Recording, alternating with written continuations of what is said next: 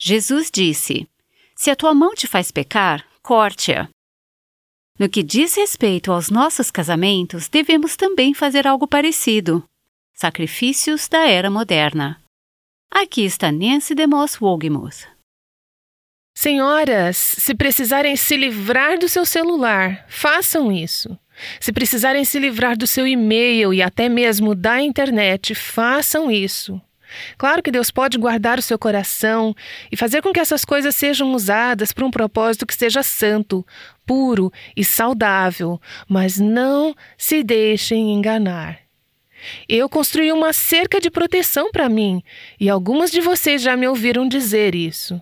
Eu não troco e-mails pessoais com um homem casado, a menos que a esposa dele esteja em cópia no e-mail.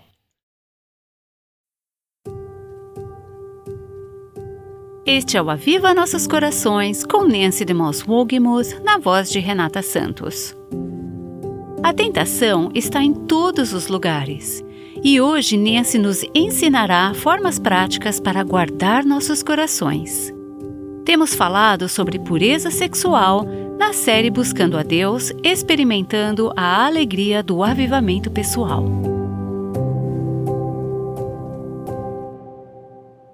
Temos falado sobre tudo que envolve o assunto da pureza sexual. E se às vezes pareço aficionada por este assunto, é porque realmente sou. Constantemente tenho juntado algumas peças, alguns cacos das vidas de ouvintes, leitoras, amigas e companheiras da igreja que já foram destruídas pelo pecado sexual. Tenho visto algo nos dias de hoje entre as mulheres de nossas igrejas que eu nunca sonhei que poderíamos ver, que é a prática generalizada da imoralidade. Ela está em todos os lugares e não estou falando só lá fora no mundo, não, mas também na igreja, onde deveria ser o lugar onde encontramos imitadores de Deus, na demonstração de pureza, fidelidade e com a natureza de guardiões da aliança de Deus neste mundo. As Escrituras são muito claras no que diz respeito à pureza moral. Já mencionamos Efésios capítulo 5, que diz: Entre vocês, e isso se refere ao povo de Deus, não deve haver nem sequer menção. Vamos enfatizar isso, nem sequer menção de imoralidade sexual, como também de nenhuma espécie de impureza e de cobiça. A propósito, a impureza sexual é insaciável justamente porque ela diz: Eu quero isso para mim. Ela é egoísta. E o versículo diz: Não deve haver nenhum tipo de impureza, pois essas coisas não são próprias para os santos. Já lemos 1 Tessalonicenses, capítulo 4, que diz que cada um de nós precisa saber como controlar seu próprio corpo de maneira santa e honrosa. Também gostaria de aproveitar esse momento para dar um conselho a você de uma forma mais informal. Acredito que já tenho idade suficiente para me considerar madura, ao menos em relação a algumas mulheres, e por também já estar caminhando com Cristo há mais de 40 anos ao caminhar com outras mulheres, descobri algumas coisas que têm sido bem úteis para mim. E acredito que também sejam úteis para outras mulheres sobre como controlar seu corpo de maneira santa e honrosa. Veja que eu não estou sugerindo que já cheguei a um ponto, ou que algum dia eu chegarei ao ponto em que não precisarei guardar meu próprio coração. Eu descobri anos atrás, concluí biblicamente e também observando as pessoas, que qualquer mulher pode ser a causadora da queda de um homem, tanto moralmente quanto sexualmente. Qualquer mulher, poderia ser eu, poderia ser você, poderia ser qualquer mulher com quem falo hoje. Sinceramente, para mim, não faz diferença o quão espiritual você seja por quanto tempo você esteja caminhando com Deus. Não faz diferença o quão santo o outro homem seja e também o quão romântico o seu casamento seja. Qualquer mulher pode ser a causadora da queda sexual e moral de qualquer homem. E isso significa que devemos guardar nossos corações continuamente e aprendermos a como controlar nossos próprios corpos. Você não pode controlar o corpo de ninguém, mas pode controlar o seu próprio corpo de maneira santa e honrosa. Esta é a forma honrosa de viver. Não faz muito tempo eu estava compartilhando com uma mulher a quem eu estava aconselhando algumas das sugestões práticas que compartilharei com vocês daqui a pouco e como, de forma prática, eu faço o que chamo de colocar cercas em minha vida. Cercas são usadas para manter a privacidade, para impedir que coisas entrem, para colocar uma barreira e há barreiras e limites que você pode chamar de cercas que eu estabeleci em minha vida para me ajudarem a me proteger moralmente e me ajudarem a não ser a fonte que irá destruir uma outra pessoa moralmente. Bom, eu estava falando sobre essas coisas e essa mulher que atualmente está passando por dificuldades morais disse: Você realmente leva isso a sério, não é? Eu disse sim, eu levo, e ainda acrescentei. Alguém poderia olhar para a minha lista de cercas e dizer: Nossa, isso parece uma obsessão. Eu não vou mostrar a vocês a minha lista de propósito, mas eu tenho essa lista por escrito e ela é mais detalhada do que a que eu vou compartilhar com vocês hoje. Mas posso dizer que é maravilhoso que você saiba quais são os seus limites, porque assim você não vai precisar ser obsessiva com relação a estas cercas. Você não precisa viver com medo. Ao contrário, você vai viver em liberdade.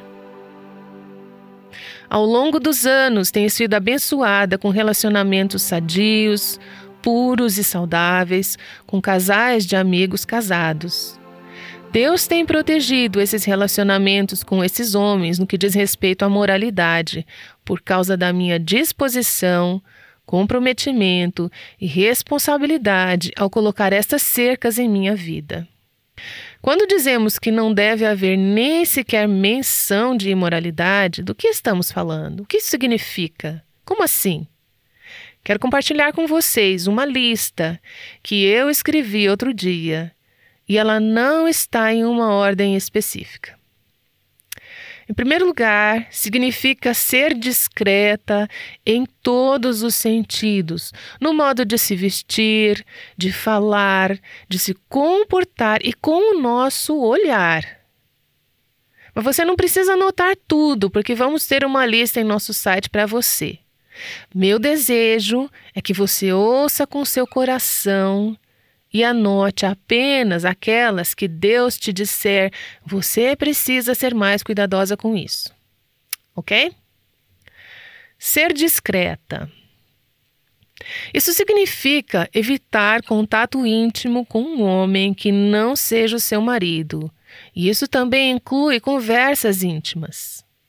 Hoje em dia, eu me surpreendo com as coisas que as pessoas dizem quando estão em um grupo misto, o tipo de linguagem que é usado, as coisas pessoais que são compartilhadas, o contato visual. Quando faço minhas caminhadas, se eu passar por um homem, eu não faço contato visual. Aí você pode dizer: puxa, você é muito desconfiada. Não. Eu só quero controlar meu corpo em santidade e honra de forma que eu não permita que meu olhar encontre o olhar daquele homem. Aí você pode dizer: Mas você acha que vai começar a ter um caso só porque você olhou para um homem quando caminhava na rua? Provavelmente não. Mas eu quero viver uma vida que seja controlada, que seja comedida e que seja discreta. Isso também significa, mulheres, que vocês não devem ficar a sós nem para orar com um homem que não seja o seu marido. Recentemente conversei com uma mulher que estava lutando moralmente para não cair e começou a orar com a pessoa em questão, pedindo para que Deus mostrasse como eles deveriam parar com aquilo. Isso não é sábio e não demonstra discrição.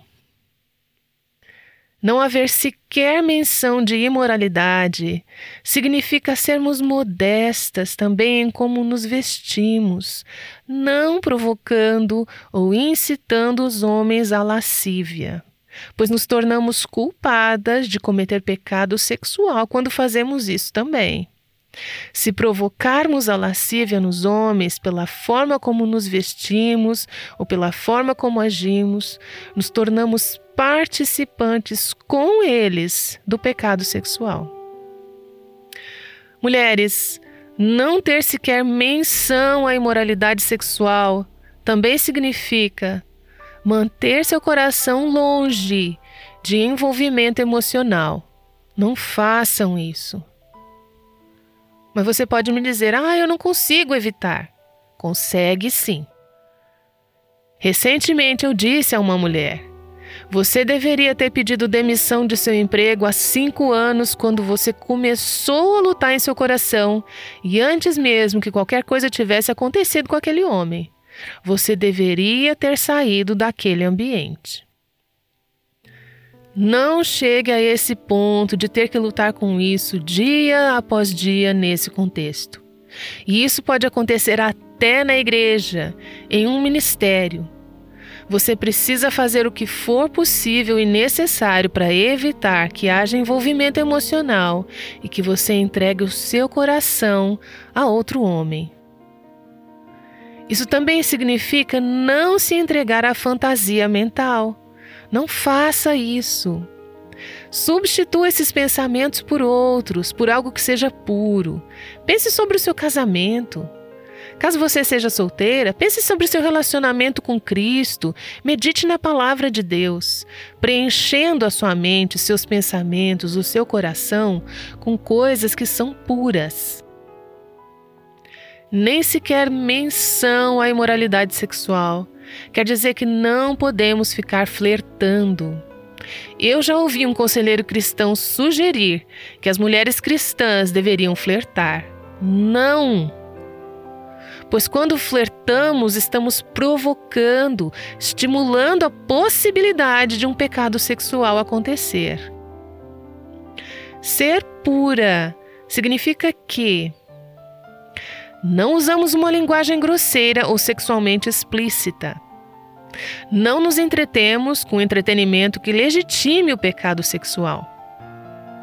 Não mantemos contato físico, nenhum contato físico que possa estimular o desejo sexual ou a intimidade emocional, o contato físico que possa estimular em você ou no homem desejos sexuais ilegítimos. Isso vale para as solteiras ou as casadas, e eu estou falando com relação a outro homem casado. Contato físico prolongado, intenso e de qualquer tipo que seja pode facilmente levar à infidelidade sexual. E eu estou falando que até abraços podem fazer isso acontecer. Uma mulher me disse recentemente que tinha um histórico de imoralidade. Ela havia cometido muitos erros no passado e que Deus a tinha libertado e que ela vinha vivendo uma vida santa por muitos anos. Mas então ela me disse o seguinte: Um homem que trabalha comigo me deu um abraço de dois segundos. E aquele abraço acendeu coisas em mim que fazia muito tempo que eu não sentia. Eu disse a ela: Você não pode mais, nunca mais, se colocar nessa situação. Você não pode deixar isso acontecer. Você não tem como pagar esse preço. Você pode até dizer um abraço de dois segundos, mas aí eu te digo: perceba o que aquele abraço fez com ela.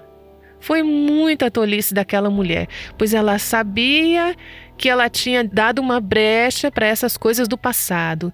Ela sabia que era vulnerável e não deveria deixar uma coisa simples dessas acontecer, nem sequer menção.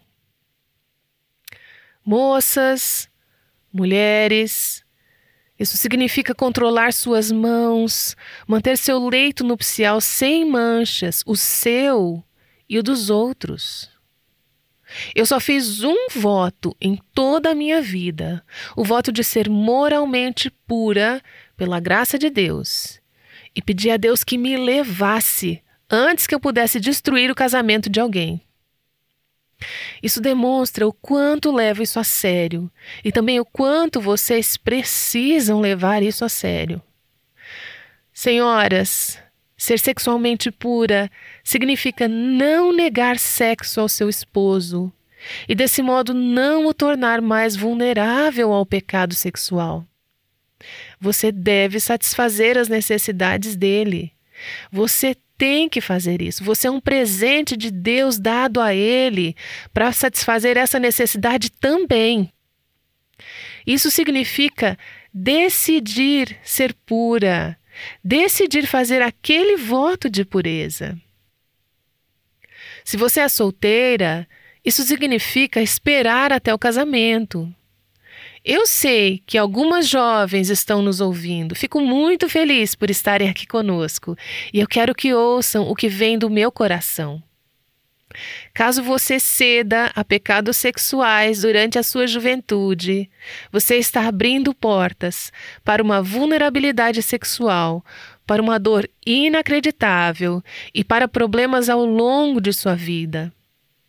Pode ser que lá na frente você olhe para trás e venha dizer: Eu me arrependo de ter ultrapassado esse limite. Há mulheres aqui que ultrapassaram os limites quando jovens e que agora convivem com as consequências de serem mais vulneráveis ao pecado sexual. Deixe-me dizer outra coisa para vocês. Eu vou ser bem direta sobre outro problema. Duas coisas hoje em dia que têm facilitado que o pecado sexual e os casos extraconjugais aconteçam são os celulares e a internet. Celulares e e-mail. Casos conjugais acontecendo e sendo incitados pela comunicação ilícita, clandestina e secreta. Senhoras, se vocês precisarem se livrar do seu e-mail e da internet, façam isso. Claro que Deus pode guardar o seu coração e fazer com que essas coisas sejam usadas para um propósito que seja santo, puro e saudável. Mas não se deixem enganar. Eu construí uma cerca de proteção para mim e algumas de vocês já me ouviram dizer isso. Eu não troco e-mails pessoais com um homem casado, a menos que a esposa dele esteja em cópia no e-mail. Os homens com os quais eu trabalho sabem disso. Não conversamos sobre a minha vida pessoal ou sobre a vida pessoal deles. E não estou falando só sobre coisas sexuais, estou falando sobre como ambos estamos, sobre a nossa vida diária. As esposas dos homens com quem trabalham são copiadas nos meus e-mails. Quando estes homens me escrevem sobre como estão seus filhos ou a família deles, eles copiam suas esposas no e-mail. Eu quero edificar casamentos, fortalecer casamentos, ao invés de incitar uma atração ou algo que não seja puro. Eu me lembro de ter ouvido o testemunho de um homem que trabalhava em uma igreja e que havia caído moralmente com uma jovem daquela mesma igreja. Ele disse: Se você me perguntasse no dia anterior se eu teria feito algo desse tipo, eu te diria de jeito nenhum que, que aconteceu no dia seguinte? Ele já compartilhou isso publicamente. Ele estava com um grupo de jovens. Após algum tempo, todos saíram da sala, menos essa jovem universitária. Eles acabaram ficando um bom tempo na casa dela. Mas eles eram os únicos naquele lugar, apenas conversando. Mas aí, eles começaram a ter uma conversa mais íntima. E isso levou rapidamente rapidamente a um caso extraconjugal. Deus interveio e resgatou aquele homem e resgatou também o casamento dele. Mas isso podia não ter acontecido e o caso extraconjugal poderia não ter ocorrido se ele tivesse dito: opa, eu sou um homem casado, minha esposa não está aqui, eu não posso ficar nessa sala conversando com essa moça sós sobre qualquer coisa que seja. Você pode pensar, isso é tão radical. Paulo disse: Pedimos e exortamos. Nós pedimos e exortamos. É como soltar fogos de artifícios e depois tentar apagá-los. Não tem como isso acontecer. Vocês têm que ser cuidadosas no que diz respeito a entretenimento e não se expor a certas leituras, filmes e até alguns tipos de músicas. Mulheres, essas coisas podem despertar desejos românticos que não têm como ser satisfeitos. Guardem seus corações, guardem seus corações. Pensem em coisas que são puras, que são santas, que são de Deus. Mantenham suas mentes nessas coisas. Filipenses capítulo 4, versículo 8, fala que devemos disciplinar nossas mentes para pensarmos em coisas que são puras, santas, verdadeiras e de boa fama. Não encham suas mentes com coisas que irão encorajar pensamentos ilícitos, que as tentarão sexualmente para coisas externas aos seus casamentos, para que seus instintos românticos sejam satisfeitos.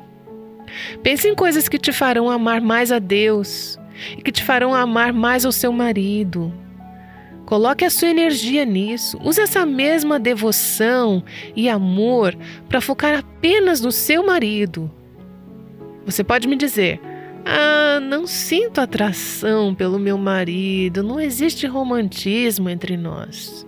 Ouça, você pode fazer com que isso aconteça. Você pode alimentar isso.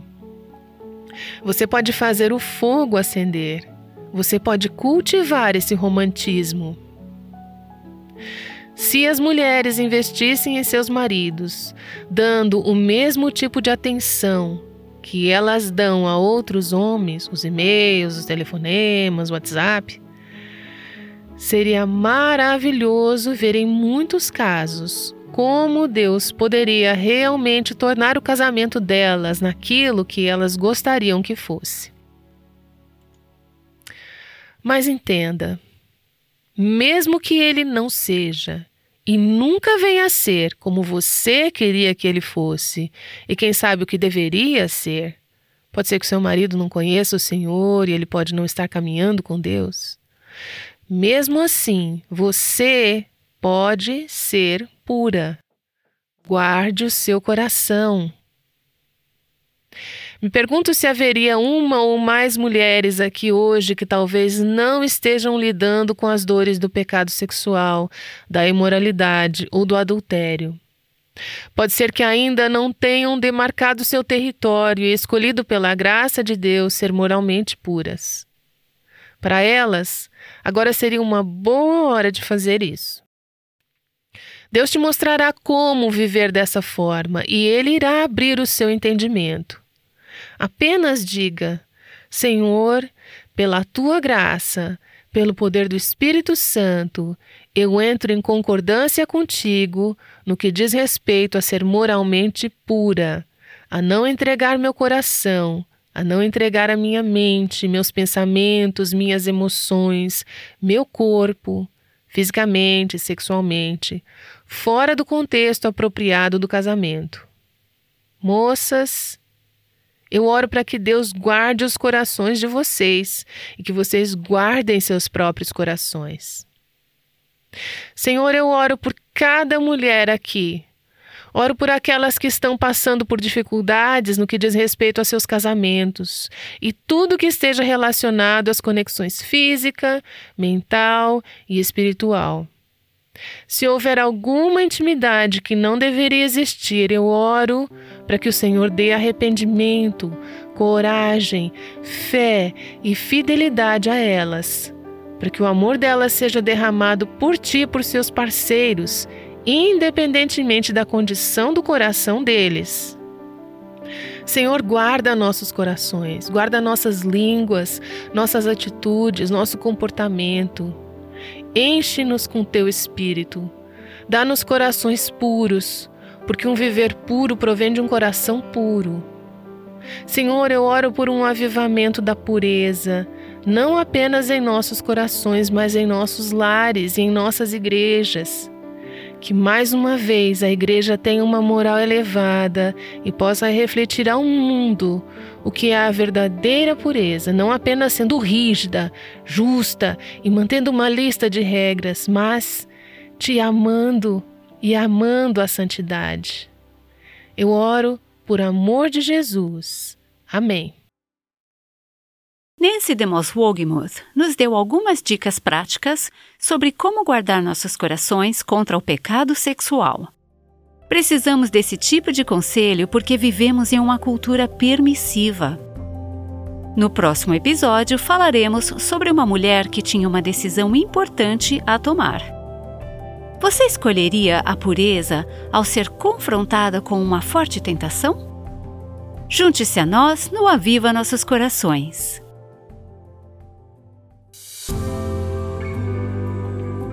Aviva Nossos Corações com Nancy DeMoss Wogemuth faz parte do Ministério Life Action.